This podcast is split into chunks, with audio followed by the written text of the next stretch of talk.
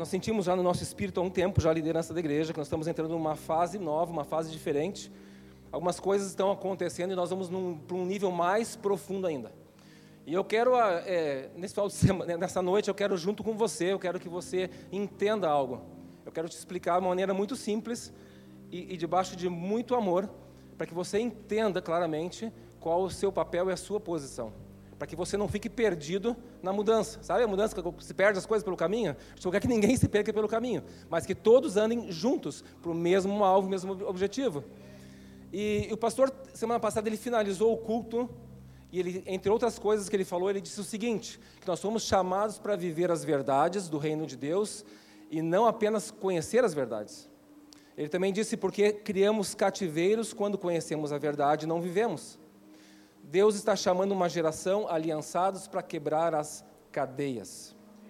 E eu quero pegar esse gancho que ele terminou semana passada, e eu quero, de uma outra perspectiva agora, nos levar para um lugar nessa noite, para que a gente possa entender claramente, claramente, quem nós somos e qual é o nosso papel.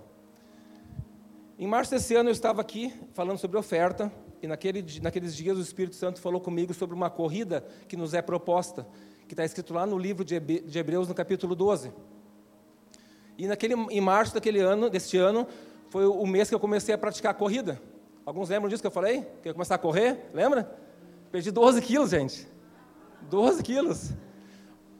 Lembra no passado que o Ademir teve uma noite com nós aqui, a noite da tortura? Lembra com os voluntários? Que ele quase nos matou aqui? Alguns foram para fora, que botaram os bofs para fora, literalmente. Lembram disso? Teve um, naquela noite teve um exercício que ele fez com nós, que era tal da prancha. Sabe o que é prancha? Os pés no chão, corpo esticado, antebraço no chão e fica parado ali, aguentando até onde você pode.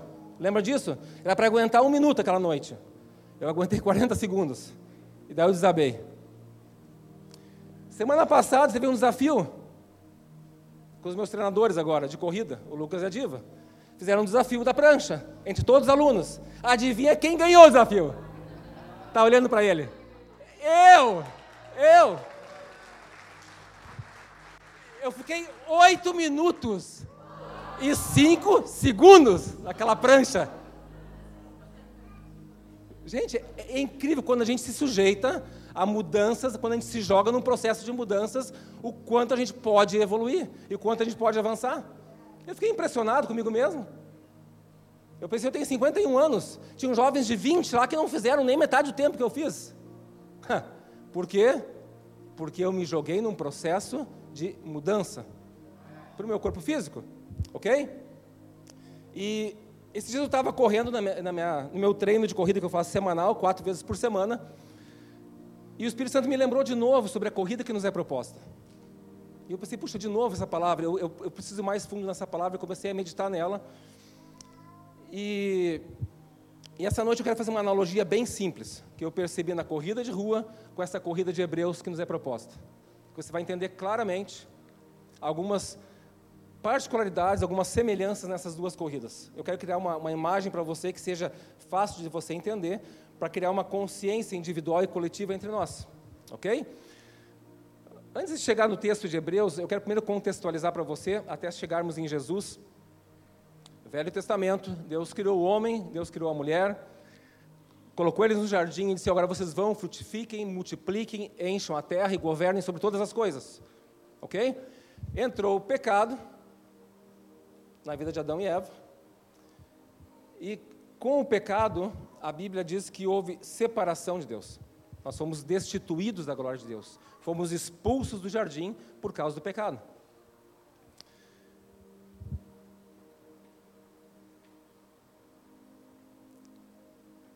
Você que está começando, dando os primeiros passos com Cristo, olha, olha como, é, como é, é prazeroso você ler a Bíblia. Diz que lá, quando aconteceu o pecado, lá no jardim, diz que a partir daquele momento as mulheres teriam dores de parto. Eu fico pensando se a Eva estiver no céu, e você estiver no céu, as mulheres vão fazer fila para falar com a Eva. Né? Do tipo assim, como é que tu me faz esse negócio? Eu fico pensando, imagina mulheres que tiveram três, quatro filhos. Três, quatro vezes dores de parto. Por causa da Eva a Eva. Agora, os homens, por causa do pecado, a Bíblia diz que o suor do seu rosto vai produzir o teu sustento. Nós temos que trabalhar trabalhar para ter sustento. Então é incrível como você tem respostas na Bíblia para tudo, absolutamente tudo. Depois vem Abraão, Deus faz uma aliança com Abraão.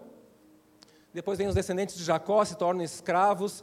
É, Deus levanta Moisés para libertar o povo que está escravizado. Depois entra o período dos reis, Saul, Davi, Salomão. Eu estou correndo aqui no resumo, tá, gente? E nesse período dos reis acontecem vários eventos entre, entre, entre é, reis que obedeceram a Deus, que desobedeceram a Deus. E finalmente nós chegamos no plano perfeito do nosso Deus, que é Cristo. Ele estabeleceu um plano perfeito para nos resgatar desse pecado. Ele tentou, você lê o Velho Testamento, por várias vezes ele tentou, de alguma forma, é, alcançar o povo dele. Ele fez milagres que, se nunca, que nunca se viu na história para alcançar o povo dele. E o povo sempre se inclinava para o pecado, para se distanciar de Deus. Mas Deus estabeleceu um plano perfeito, que é Jesus vir à terra e morrer pelos meus e os teus pecados. Todos nós pecamos, a Bíblia diz. Todos nós. Eu quero que você entenda algo bem primordial, bem, bem importante, quando você e eu somos salvos e nos encontramos com Cristo.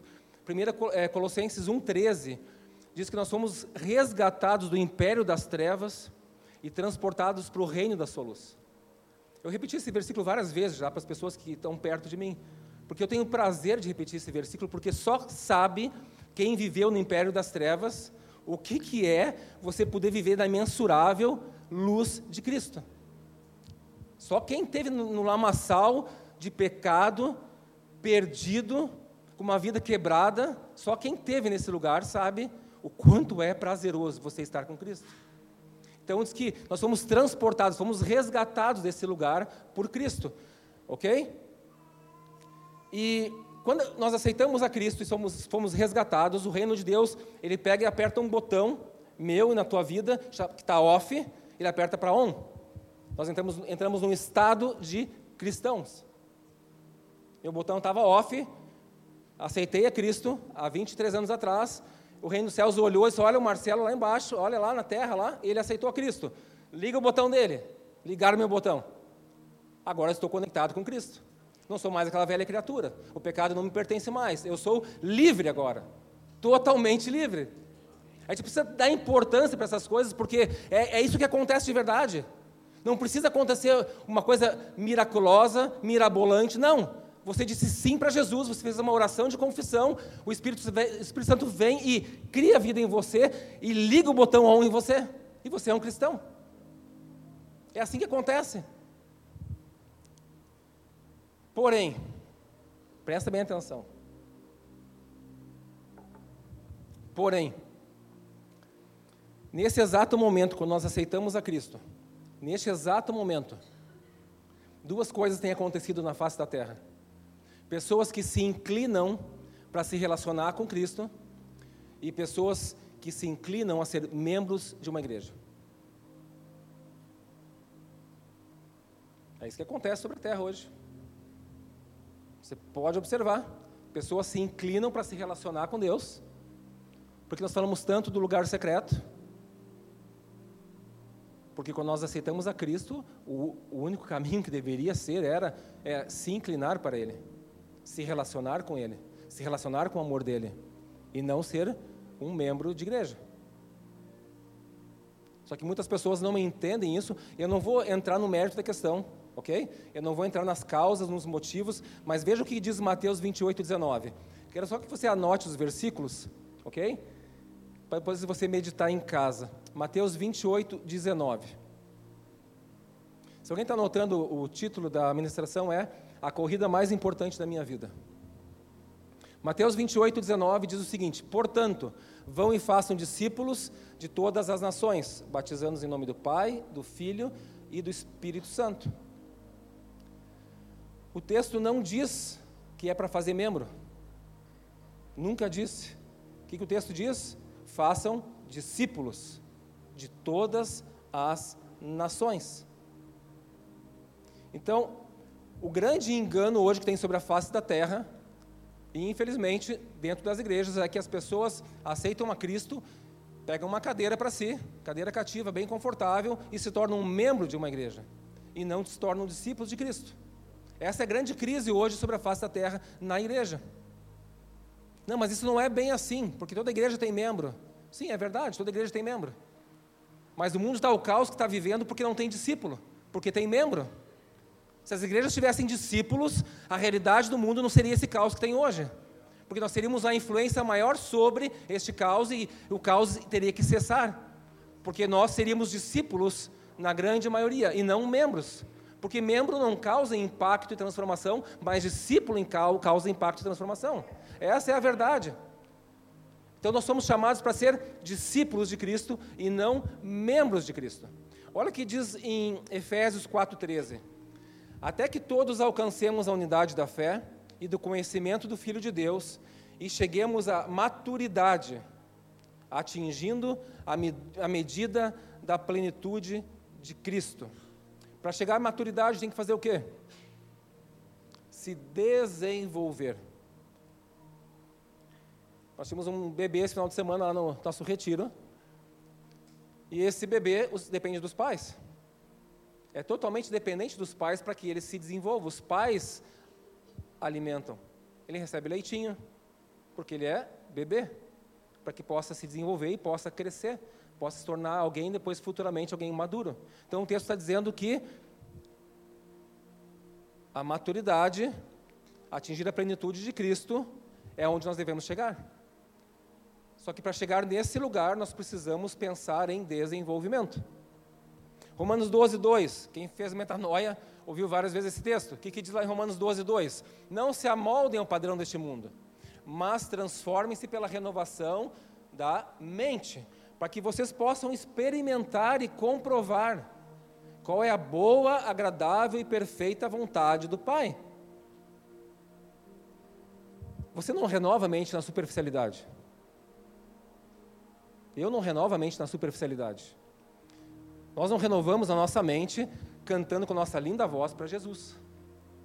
A nossa mente não é renovada mesmo cantando e adorando, nossa mente ela não é renovada. Deixa eu, deixa eu mostrar uma, algo mais visual para vocês. Mais visual. Isso aqui é o caminho dos membros. Ok? Aqui é o caminho dos discípulos. Caminho de discípulo, caminho de membro. Como que membro vive nas igrejas? Membro vai para o culto, é verdade. É, membro, alguns oram e alguns jejuam. Alguns devolvem o dízimo. Não estou falando da Greenhouse, tá? Nem de vocês. Hashtag amo vocês. Estou falando que, em geral, nas igrejas, sabe? Os membros fazem isso. Eles estão dentro da igreja, eles se alegram, e tudo isso é verdade, tudo isso é bom. Mas, aqui, nesse nível mais alto, onde andam discípulos, aqui os discípulos oram. Aqui os discípulos jejuam. Os discípulos não fazem fake news de jejum. Eles jejuam mesmo. Eles jejuam. Eles são fiéis nos seus dízimos. Eles têm acesso às verdades espirituais do reino de Deus, porque são discípulos. Tá, mas tu está sendo um pouco radical. Não estou sendo radical. Esse caminho aqui de membro. Você conhece muita gente. Você tem muitos amigos. Você tem pessoas que já frequentaram igrejas. Eu conheço pessoas que já passaram por 5, 6, 10 igrejas. E abandonaram as igrejas. Ah, eu fui machucado. Pastor me feriu o irmão me, me falou uma coisa que eu não gostei. E daí eu saí da igreja e abandonei o Senhor. Membro faz isso, sabia? Não estou falando que todos os membros fazem isso, mas membro faz isso. Eu conheço muitos membros de igreja que fazem isso. Abandonam. Eu pergunto agora, como que abandona? Porque não é discípulo. Me feriram, mas com que Deus te relaciona. Quem é o Espírito Santo que habita em você, que permite que você, por alguma ofensa, alguma coisa, você abandone tudo? Ou você deixe sua posição, o seu posto? Porque quem está no nível de discípulo não se importa com essas coisas. Simplesmente está olhando para um alvo, para um objetivo, para uma meta e sabe para onde está correndo. Discípulo tem discernimento do que acontece. Membro, muitas vezes, não tem discernimento que acontece. E é acertado em cheio, muitas vezes. Por coisas banais, às vezes. Sabia? Esse é comportamento de membro. Agora, discípulo sabe aonde está caminhando, sabe que corrida está participando, sabe aonde vai chegar. Membro manhoso. É, membro manhoso. Pergunta para o pastor. Ele vai te dizer que membro é manhoso. Viu?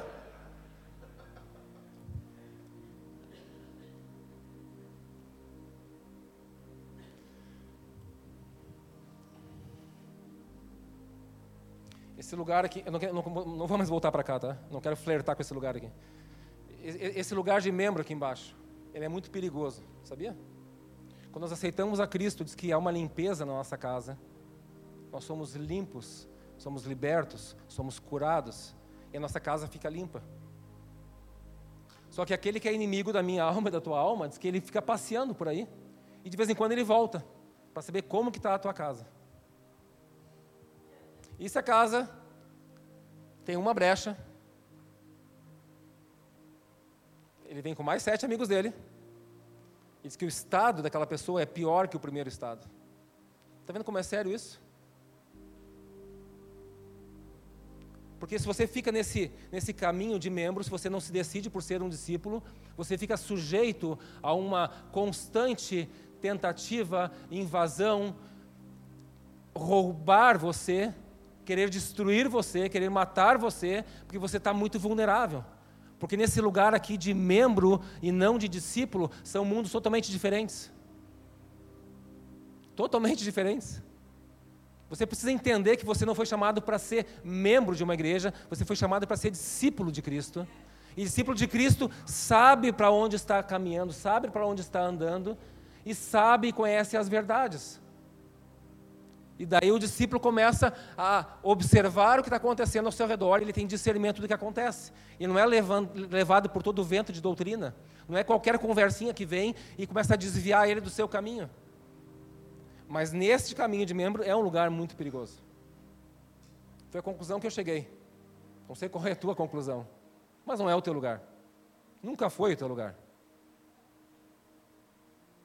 Querido e querida, entenda uma coisa a Bíblia nunca disse para fazer algo diferente do que seja discípulo. Nunca disse.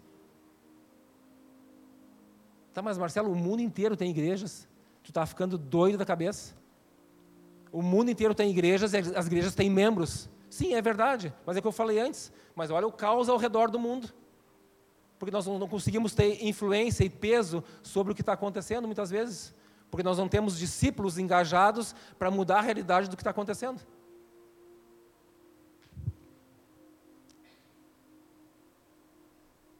Vamos lá, vamos ler o texto de Hebreus.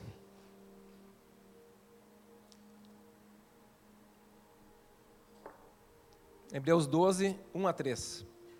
Agora você pode acompanhar comigo. Hebreus 12, 1 a 3. Esse é o nosso texto-chave para essa noite.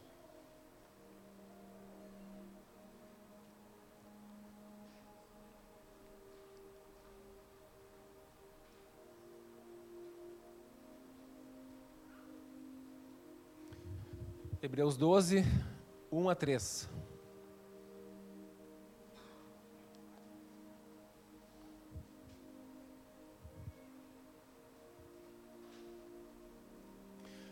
Portanto, também nós, uma vez que estamos rodeados por tão grande nuvem de testemunhas, livremo-nos de tudo o que nos atrapalha e do pecado que nos envolve, e corramos com perseverança a corrida que nos é proposta. Tendo os olhos fitos em Jesus, ou seja, os olhos fixados em Jesus, autor e consumador da nossa fé, ele, pela alegria que lhe fora proposta, suportou a cruz, desprezando a vergonha, e assentou-se à direita do trono de Deus. Pensem bem naquele que suportou tal oposição dos pecadores contra si mesmo, para que vocês não se cansem e nem desanimem. Eu quero falar de quatro requisitos que eu encontrei, poderia falar de outros, vou falar de quatro requisitos que podem nos ajudar a participar dessa corrida, que está aqui proposta em Hebreus. Hebreus foi escrito é, 64 depois de Cristo. Não tem um autor, é autor desconhecido. Alguns atribuem a Paulo, outros algum discípulo de Paulo, talvez. Mas eu quero é, fazer uma pequena analogia bem simples para você entender facilmente quatro requisitos que você precisa que vão te ajudar a participar dessa corrida. Quando eu comecei a, a corrida lá em março, é, eu percebi que é fundamental a gente ter alguém para andar com a gente. Na vida de discípulo, é fundamental você ter alguém que ande com você. É muito difícil andar sozinho. O próprio Jesus recomendou isso aí para os discípulos: vocês vão de dois em dois e vão orar lá pelas, pelos enfermos, pelos, pelos endemoniados e vão libertar as pessoas, vão de dois em dois. Então, é muito saudável para você não andar sozinho andar com alguém. E, e nessa corrida de rua, eu acabei encontrando uma pessoa que é experiente no assunto. Isso também é muito importante. Ande com alguém que tem mais experiência que você, que tem mais estrada que você, isso vai te ajudar muito. Então eu tenho, na minha corrida de rua, eu tenho um treinador, e na minha corrida, na minha vida espiritual, eu tenho um discipulador. Então eu não ando sozinho. Eu ando sempre acompanhado com eles.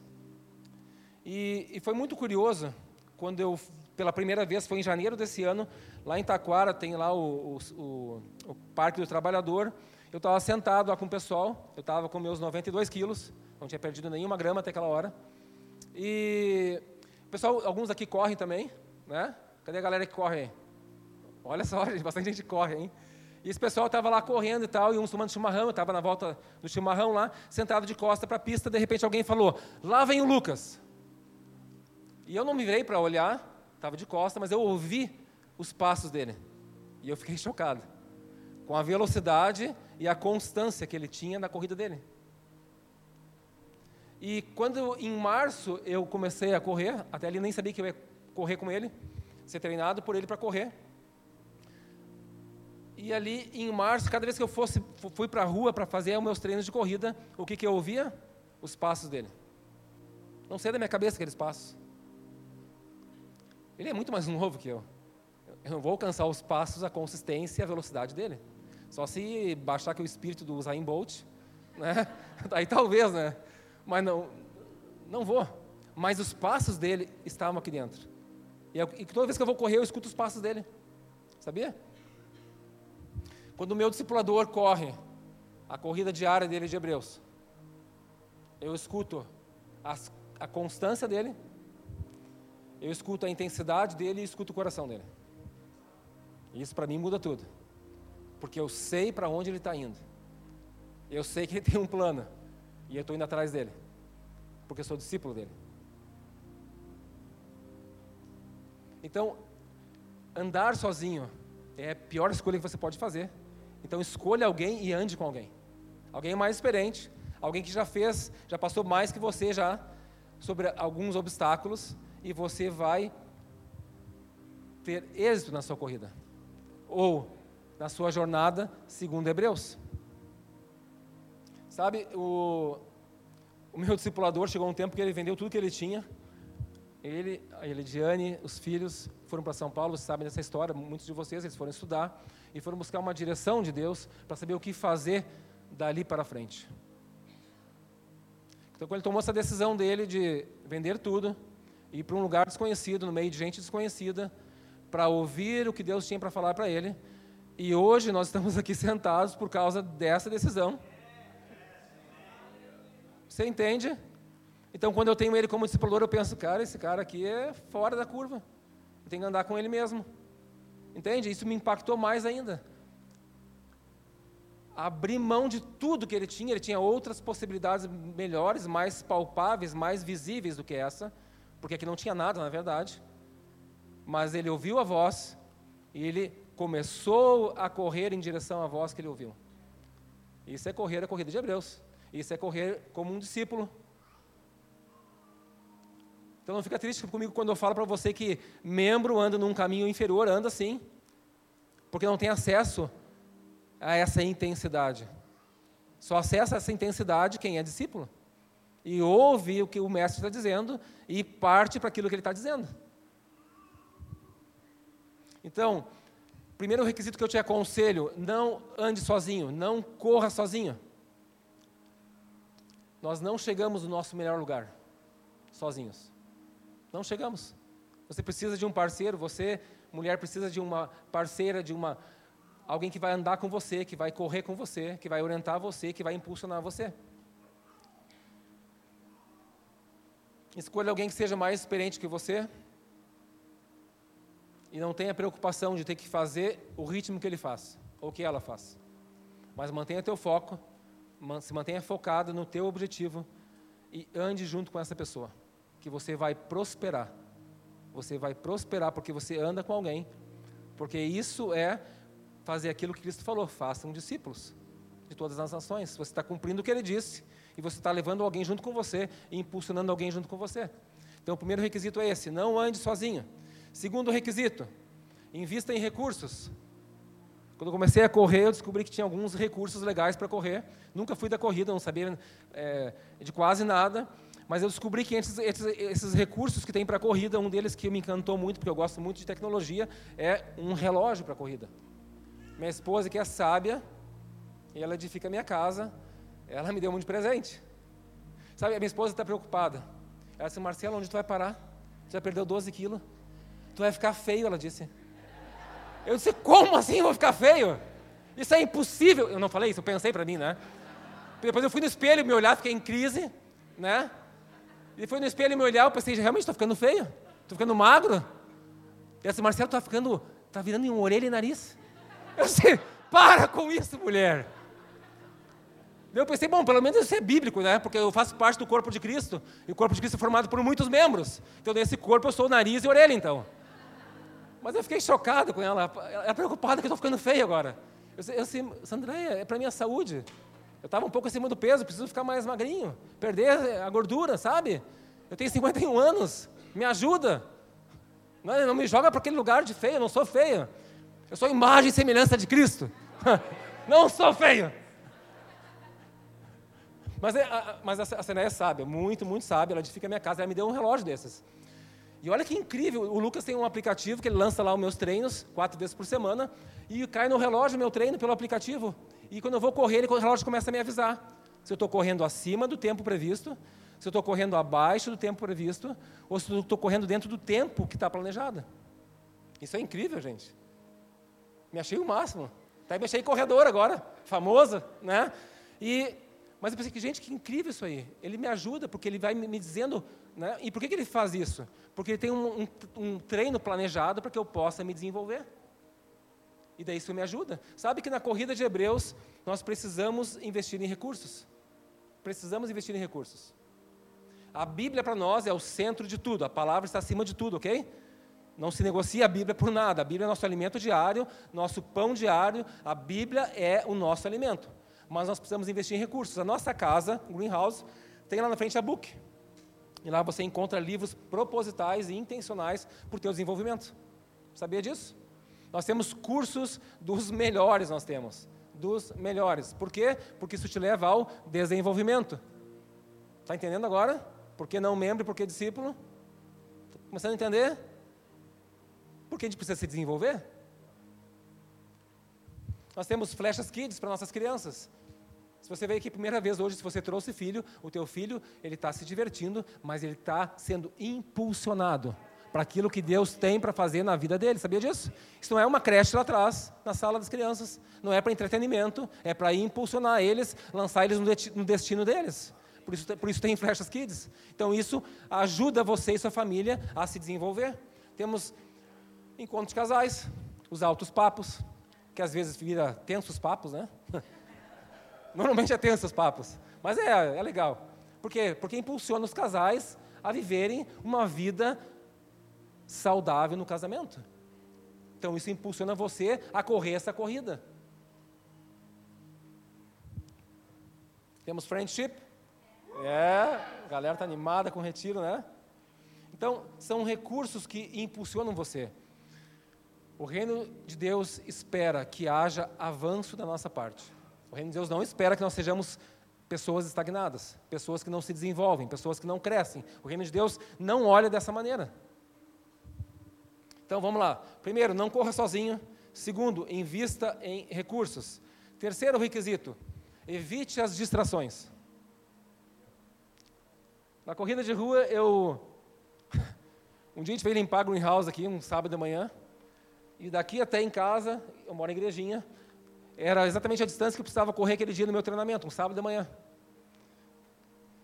E daí eu estou correndo para a igrejinha, depois de ter limpado aqui. E daí no retorno ali do, do CTG, eu estou indo contramão e não tem acostamento. Eu me distraí com alguma coisa. E eu trupiquei naqueles, eu chamo de olho de gato, sabe? Gente, eu saí rolando na faixa. Mas para um pouquinho, eu dei uma de Josias, policial, né? Foi estilo policial, gente. Eu rolei e já levantei e saí correndo de novo. Foi desesperador. Eu pensei, gente, se alguém está olhando isso agora. Tudo que a distração causa, distração pode causar morte. Gente, naquela hora não veio nenhum carro contra.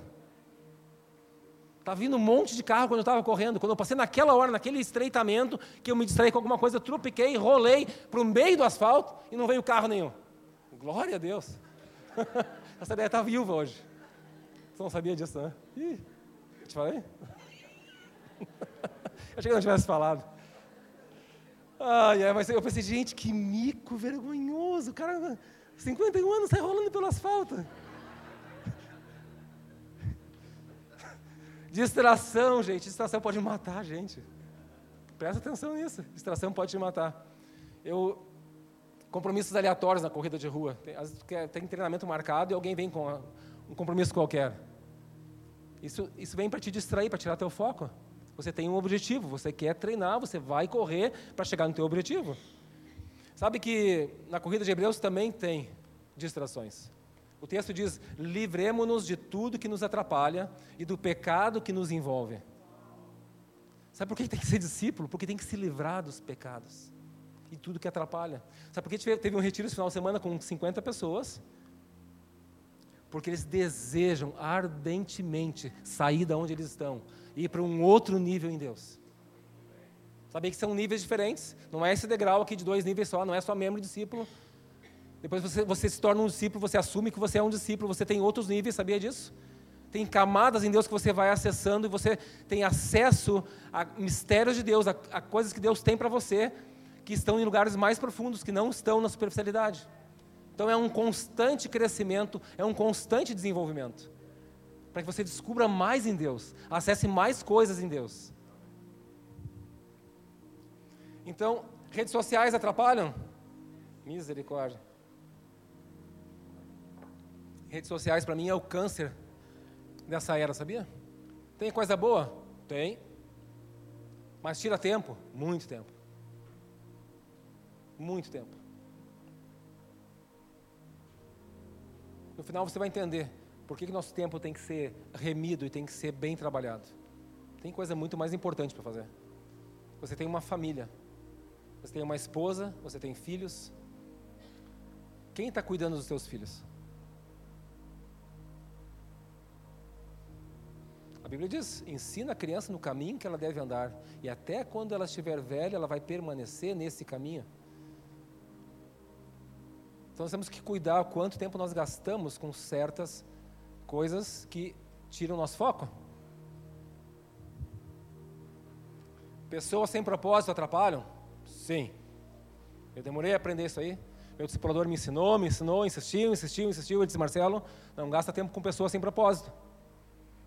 Tem coisa mais importante para a gente fazer. Sei, depois eu descobri que era verdade.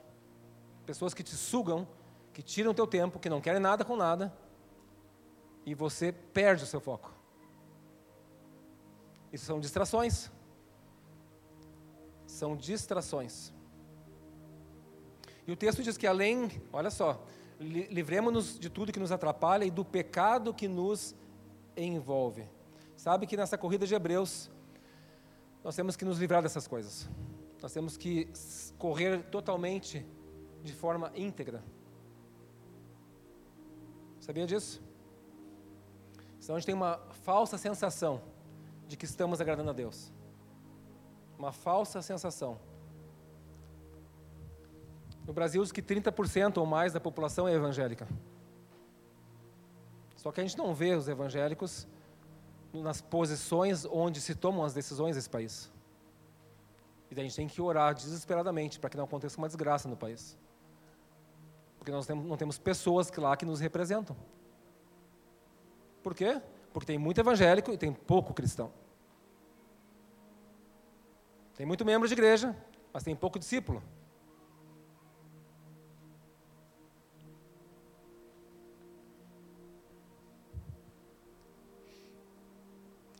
Hebreus 5, 13 a 14. Anota aí, por favor. Hebreus 5, 13 a 14.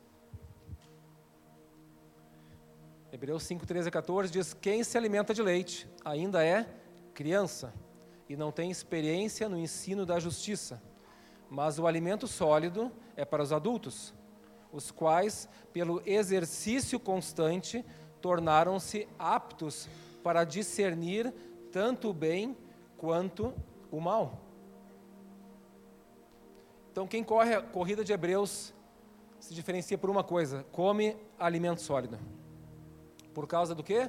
Do exercício constante da prática constante.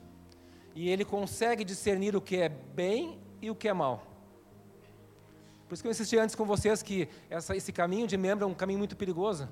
Porque se você não se relaciona com Deus, você não se relaciona com a palavra, você facilmente é engolido por mentiras ou por aquilo que é mal sobre a tua vida, e não pelo bem, porque você não consegue discernir.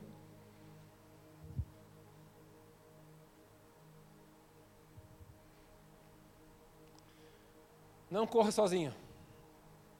Invista em recursos e se liberte das distrações e dos pecados. E o quarto e último requisito que eu percebi nesses dias: perseverança.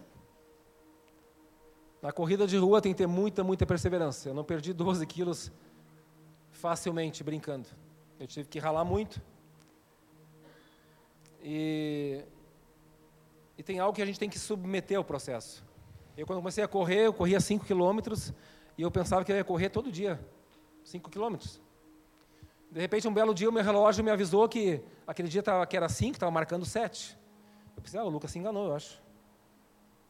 Tipo assim, não, não é 7, é 5. Depois eu pensei, bom, eu não vou nem perguntar para ele, né? Eu vou correr o 7. Daí no sábado, que é o meu dia de descanso, o dia que eu melhor descanso, mas também é um dia de corrida, Apareceu 12 um dia. Ixi, o Lucas agora está louco, né? vamos devagar, né? Estou gostando, estou emagrecendo, está legal. Mas 12, cara.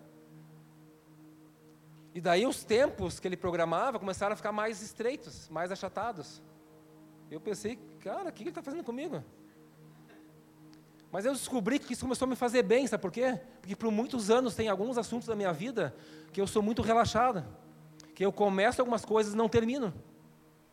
E isso me ajudou, incrivelmente me ajudou, a começar a pensar diferente acerca de algumas coisas. Ao invés de ir lá chorar as mágoas para ele, reclamar para ele, eu comecei a, a, diminuir os tempos que ele colocava.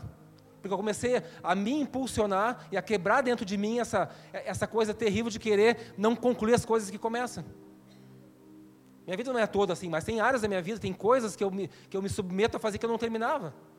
Eu passei a vida fazendo isso. Tem um gatilho que vem que quer me destruir para não terminar o que eu estou começando. Eu disse, chega desse negócio. Isso serviu para mim começar a me impulsionar mais.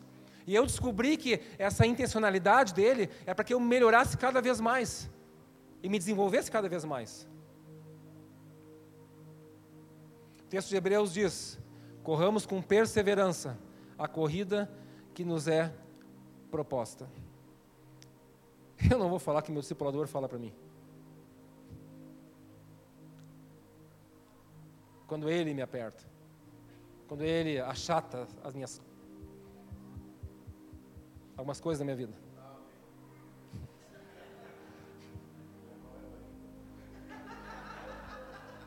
Imagina o relógio de pastor. Vai orar. Jejum semana que vem. Palavra de conhecimento. Imagina, gente. Para longe isso, né? Ô, Lucas, imagina? que pressão. Menos, né? Menos que teu pai. Mas sabe que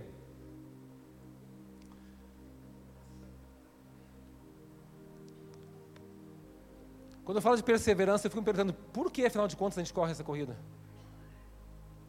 Você precisa se perguntar, sabia? Você não pode ser um alienado na igreja. A igreja não é um lugar para alienado que segue o bando todo. Não, Deus nos fez pessoas pensantes, pessoas inteligentes. Você precisa se fazer perguntas. Meu explorador ficou, acho que uns cinco anos me insistindo comigo, Marcelo, se faça perguntas. Quando você se perguntar, você vai começar a entender algumas coisas. O Espírito Santo vai falar com você, porque ele habita em você, você vai começar a ouvir algumas coisas. Faça perguntas. Se pergunte por que, afinal de contas, essa corrida. Não era muito melhor a gente ficar sentado, todo mundo reunido em família, felizes, faceiros, se divertindo? Não era muito melhor fazer isso? Claro que sim. Mas a questão é: não é a respeito da minha vida, e não é a respeito dessa vida. Sabia? Quando nós olhamos para essa vida e tudo que, que acontece nessa vida, todo o caos que tem nesse mundo, nós podemos acionar dois modos na nossa vida. Ou eu aciono o modo orgulho, que só me preocupo comigo e esqueço as pessoas. Ou eu aciono o modo corrida de Hebreus. É uma decisão que a gente tem que tomar. Ou eu aciono o modo que vai ter e cuidar dos prazeres da minha vida, ou eu aciono o modo dessa corrida e me jogo nessa corrida e vamos até o final e cumprir metro por metro essa corrida. Os dois modos não andam juntos. Jesus disse que só tem um caminho e ele é o caminho. A Bíblia também fala de dois caminhos, um que é estreito e um que é largo. O caminho largo é esse aqui dos membros. Lamentavelmente. Porque cada um faz o que quer da vida. Agora, caminho de discípulo, você não tem escolha. Você tem que ir pelo caminho estreito.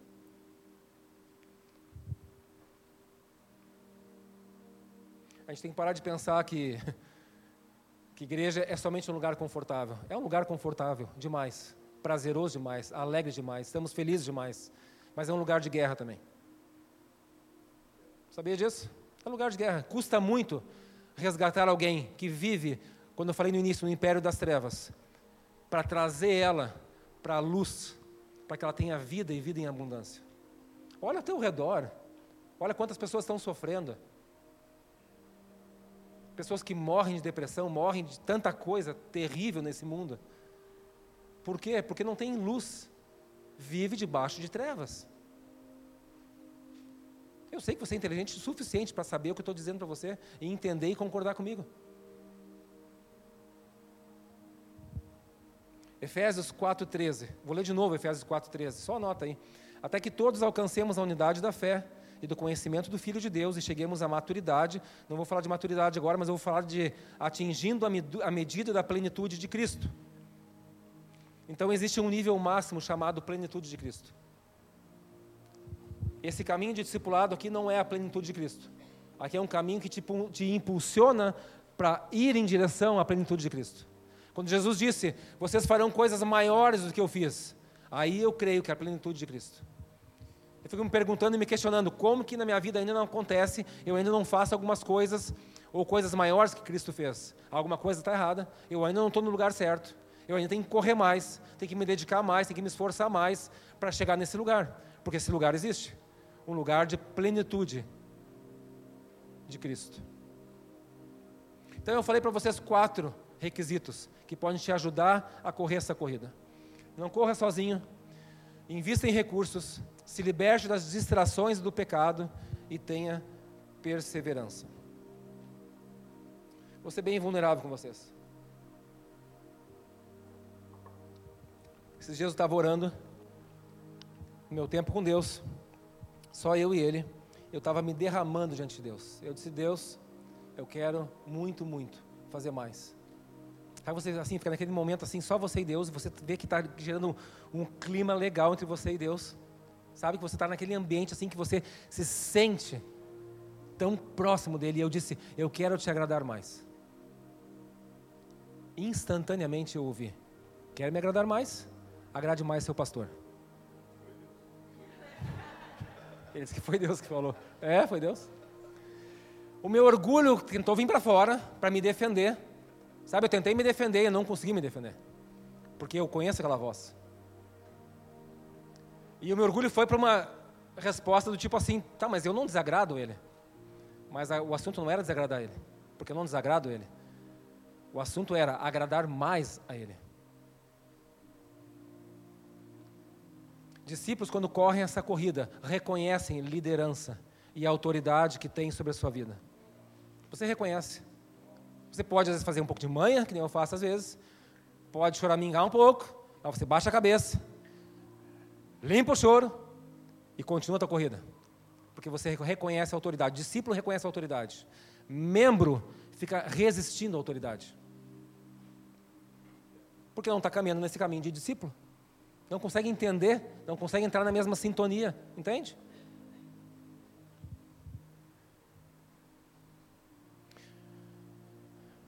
Quero concluir com o final do texto agora, o versículo 2 e 3. Tendo os olhos fitos em Jesus, ou seja, os olhos fixados em Jesus, autor e consumador da nossa fé, ele, pela alegria que lhe fora proposta, suportou a cruz, desprezando a vergonha, e assentou-se à direita do trono de Deus.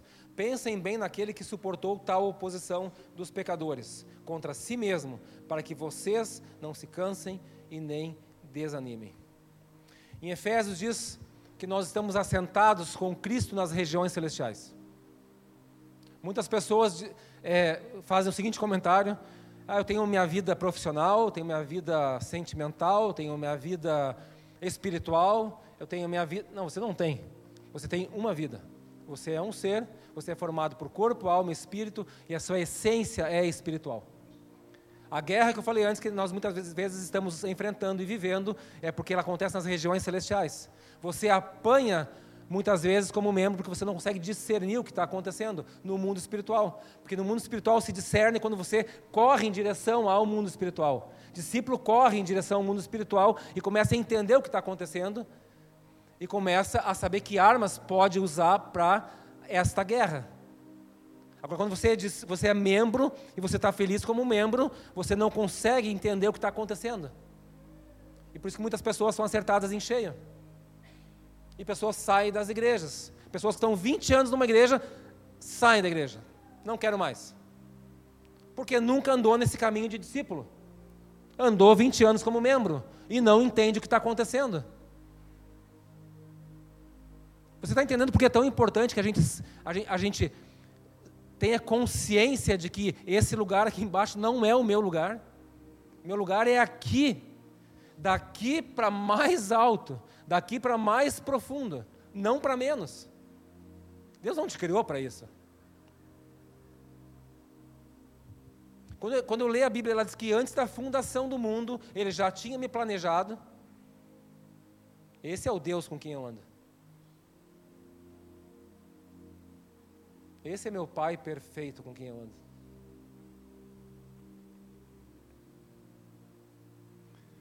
Sabe que não é uma questão do que você pode estar acreditando, ou das ideias que você tem, ou dos conceitos, ou de quanto você é bom em alguma coisa, não é sobre isso. Sabia? É uma questão de se engajar no caminho de Jesus, do jeito de Jesus e com Jesus. Não tem espaço para outra coisa. O verdadeiro evangelho de Jesus Cristo não dá espaço para outras coisas. Ou é com Ele, ou não é com Ele. Sabia? Jesus veio morrer para os teus pecados e pelos meus pecados, eu li no início. Para que a gente tivesse vida e vida em abundância.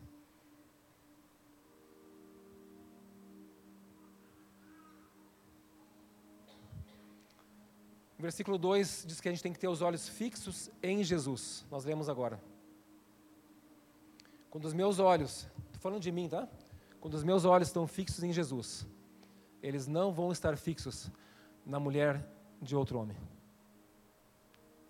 Quando os meus olhos estão fixos em Jesus, eles não vão estar fixos no dinheiro do outro. Quando os meus olhos estão fixos em Jesus, eles não vão estar fixados em mentira, em fofoca. Não vão, porque eles estão fixos em Jesus.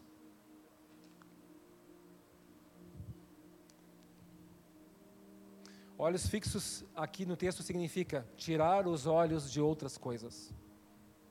Os olhos ficam fixados nele e somente nele.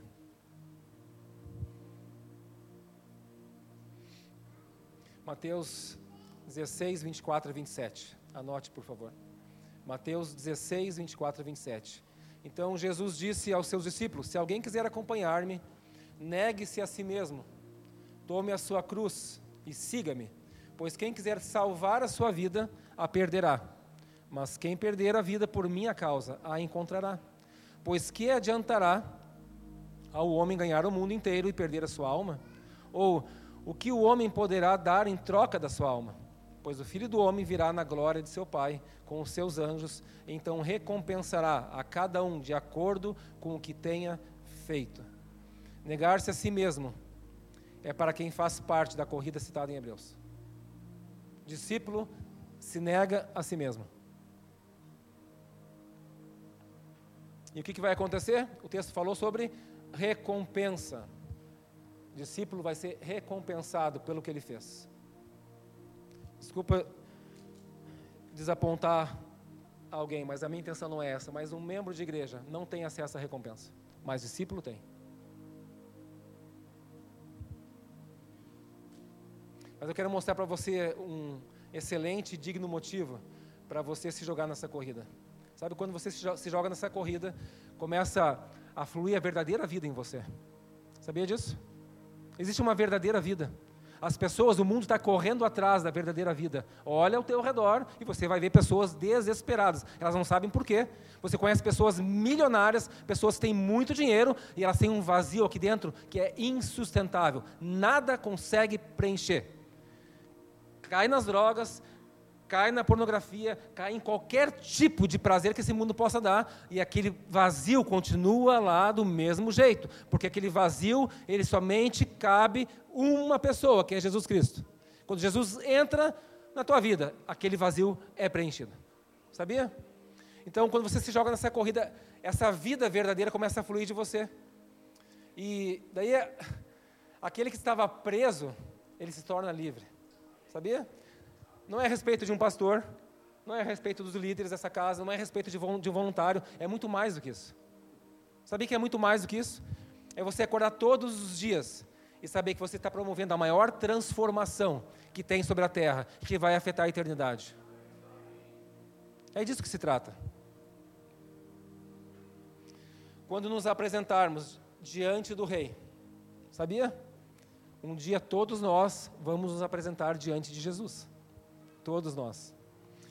2 Coríntios 5,10 fala sobre isso. Pois todos nós devemos comparecer perante o tribunal de Cristo, para que cada um receba de acordo com as obras praticadas por meio do corpo, quer sejam boas, quer sejam más. Então, nesse dia, quando nos apresentarmos diante do Rei Jesus, vão acontecer algumas coisas, mas eu quero me concentrar numa coisa que eu acredito que vai acontecer. Eu tenho uma expectativa que vai acontecer isso. quando o pastor Michel se apresentar diante de Cristo, pastora Lidiane, algumas pessoas vão se apresentar e vão dizer que eles estão lá porque eles foram tocados pela vida deles. Mas Cristo naquele dia pode nos surpreender de coisas que nós não sabemos. E eu fiquei pensando, sabia?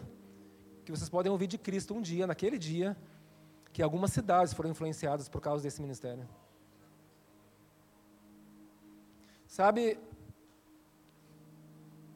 vão chegar pessoas naquele dia para se apresentar diante de Cristo, porque o mundo inteiro, todas as pessoas, os mortos inclusive, vão participar daquele dia. E vão chegar pessoas lá para Jesus e vão dizer: Sabe, Jesus, eu estou aqui porque um dia tinha um rapaz lá, o nome dele era João Hilário. Eu estava num culto, ele me deu um abraço tão forte, tão forte. Eu me senti tão amado, tão amado que minha vida mudou, sabia? Vão ter pessoas que vão chegar naquele dia lá e, e vão dizer: Eu estou aqui porque a Paulo e o Sublime entregaram um formativo da igreja na hora dos avisos e me pagaram um café depois e oraram comigo. E lá em casa as coisas mudaram e nós nos convertemos a Jesus. Você já pensou nisso? Vão ter pessoas que vão chegar naquele dia e vão dizer: Jesus, eu estou aqui, porque um dia um, um policial, o nome dele é Josias, ele é tão feliz aquele cara. A felicidade dele é tão contagiante que entrou tanta vida em mim. E por isso eu estou aqui. Sabia? Gente, que dia mais incrível vai ser esse? Já pensou, já parou para pensar nisso?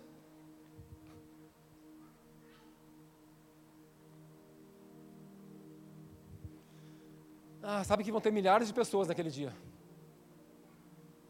que vão chegar diante de Jesus e vão dizer: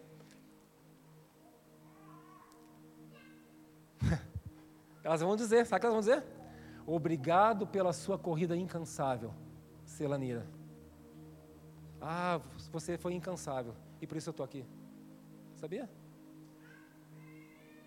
É, Rodrigo. Vão chegar um dia no céu e vão dizer: tua corrida é incansável me fez estar aqui hoje. Eu vou viver eternamente. Sabe o que é isso? Eternamente com Cristo. Vou viver com Cristo eternamente. Não vou ser colocado num lugar de dor e tristeza e lamento, mas eu vou viver eternamente porque você investiu na minha vida. Porque você me amou. Sabia? Milhares de pessoas vão chegar lá e vão dizer. Né, Thaís? Ah, a Thaís era tão querida, ela cuidava tão bem de mim. Ela me amou tanto. Minha vida era destruída, destruída, destruída. E aquela família vai estar lá se apresentando diante de Cristo. Já pensou nisso?